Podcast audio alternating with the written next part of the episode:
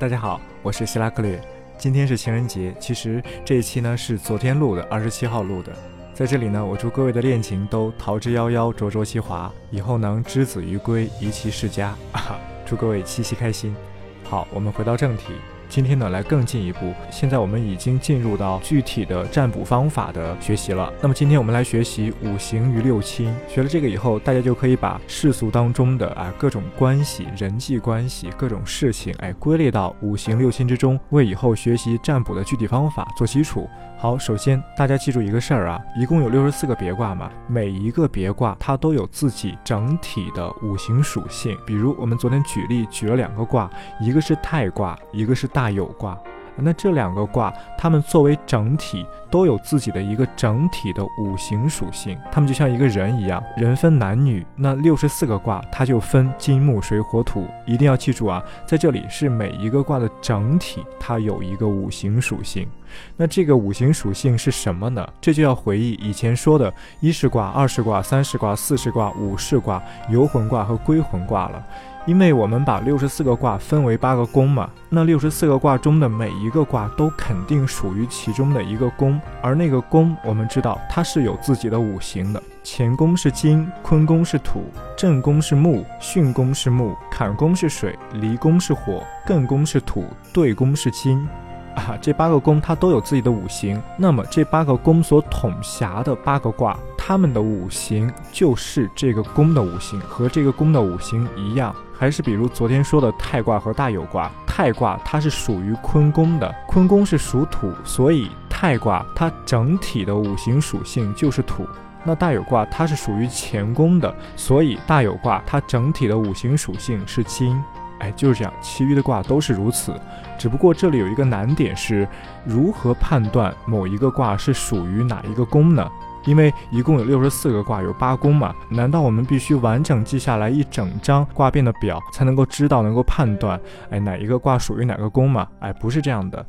啊，这里有一个小技巧，比如我们随便拿到一个卦，如果这个卦不是八宫的领袖卦，那么我们就把这个卦按照前面讲的卦变的次序依次去变啊，依次得到它的一是卦、二是卦、三是卦、四是卦、五是卦、游魂卦和归魂卦，在变化的过程中变出了八个领袖卦其中的一个领袖卦，那这个时候我们就能够知道它就是变出来的那个领袖卦所管辖的那个宫的卦。我们来举例子啊，还是那两个老朋友，太卦和大有卦。先来看太卦，太卦一爻、二爻、三爻是阳爻，四爻、五爻、六爻是阴爻。我们去变，先变一爻得到一是卦啊，那这个时候它变成了一爻是阴，二爻、三爻是阳，四爻、五爻、六爻是阴啊，那得到的这个卦不是八个领袖卦之一。然后我们再继续去变，哎，得到二是卦，一爻、二爻是阴爻，三爻是阳爻，四爻、五爻、六爻是阴爻，仍然不是八个领袖卦之一。再去变，得到三十卦，这一次变化就很特殊了。一二三四五六爻全都是阴爻，哎，得到了一个坤卦。那坤卦是八个领袖卦之一，对不对？于是我们就能直接知道太卦它就属于坤卦管辖，它属于坤宫，它的整体的五行是土，而且我们还能够知道太卦是坤卦的三变卦。为什么是三变卦？因为我们把太卦进行三次卦变，得到了坤卦。那么反过来，把坤卦进行三次卦变，也能得到太卦。所以说，太卦是坤宫坤卦的三变卦。好，第二个例子，大有卦啊，这里直接说答案。我们把大有卦按照卦变的顺序去变，变到归魂卦的时候，能够得到乾卦，所以我们就知道大有卦是乾宫乾卦的归魂卦。大有卦的整体的五行是金。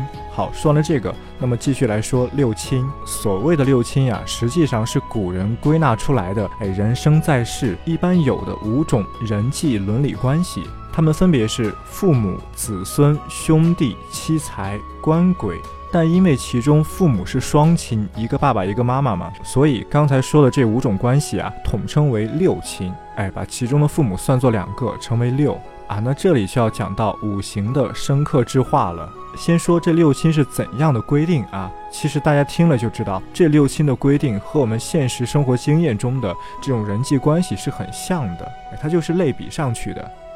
好，我来说一下，生我者是父母，我生者是子孙，克我者是官鬼，我克者是妻财，同我者是兄弟。哎，是不是很像刚才说的这些呢？什么我生者、生我者、克我者、我克者、同我者呀？这些指的是两个五行之间发生了关系，然后对方是我的什么？哎，对方是生我还是来克我还是来同我？那么对方就是我的某种六亲。哎，那五行的生克制化关系，大家应该都了解吧？至少略有耳闻吧？不太可能有人从没听说过吧？啊，我说一下：金克木，木克土，土克水，水克火，火克金。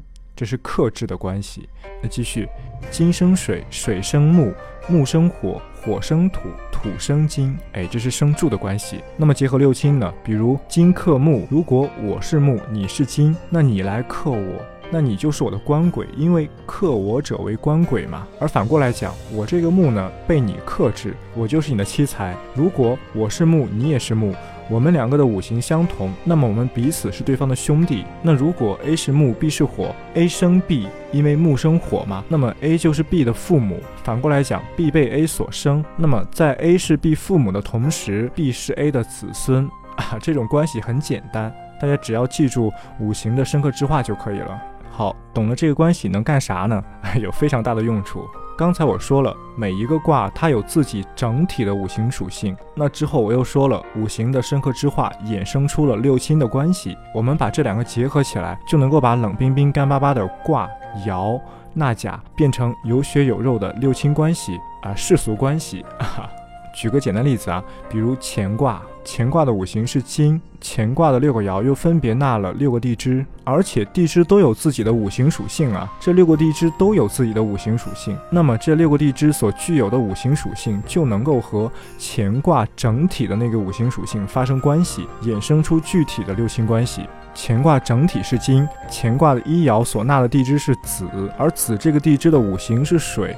金生水，也就是说乾卦整体的五行去生一爻所纳的地支的五行，这个时候我们就把一爻记为子孙，或者叫子孙爻。继续，乾卦二爻所纳的地支是寅，寅的五行是木，金克木，就是说乾卦的整体的五行来克制二爻所纳的地支的五行。那这个时候我们就把二爻记作七财啊，大家一定要注意啊，在这个过程当中，我们是以这个卦整体的五行为。为主的，就是说，我们把卦中所藏的六个地支的五行和这个卦的整体五行去做比较，这些地支的五行相对于这个卦的整体五行，它是什么，我们就把它记为什么。哎，我们是以这个卦的整体的五行为主的。那刚才说了一爻、二爻、三爻、四爻、五爻、六爻，大家可以自己去写一写、记一记啊。不仅是举例的这个乾卦，其他的卦也一样，比如震卦，那震卦的整体的五行是木。